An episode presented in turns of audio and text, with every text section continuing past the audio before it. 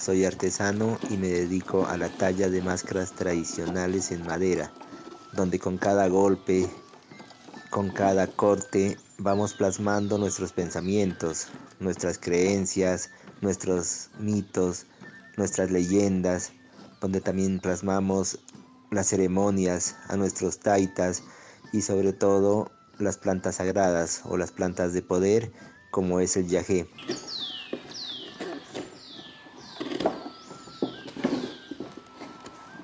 Para la elaboración de las máscaras utilizamos árboles que han caído o han dejado de prestar su vida útil.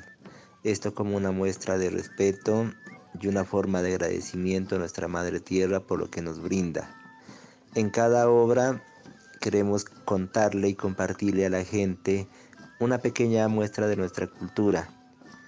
Es una forma que nos ayuda a sobrevivir en el tiempo y es una forma de invitar a nuestras futuras generaciones que conservemos lo nuestro y que sigamos perdurando en el tiempo.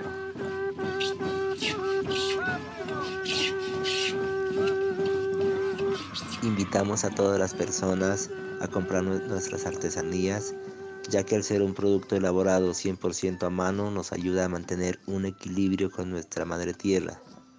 Además nos ayudan a conservar nuestras costumbres y tradiciones y a la vez nos ayuda a generar un empleo que nos puede ayudar a mejorar nuestra calidad de vida.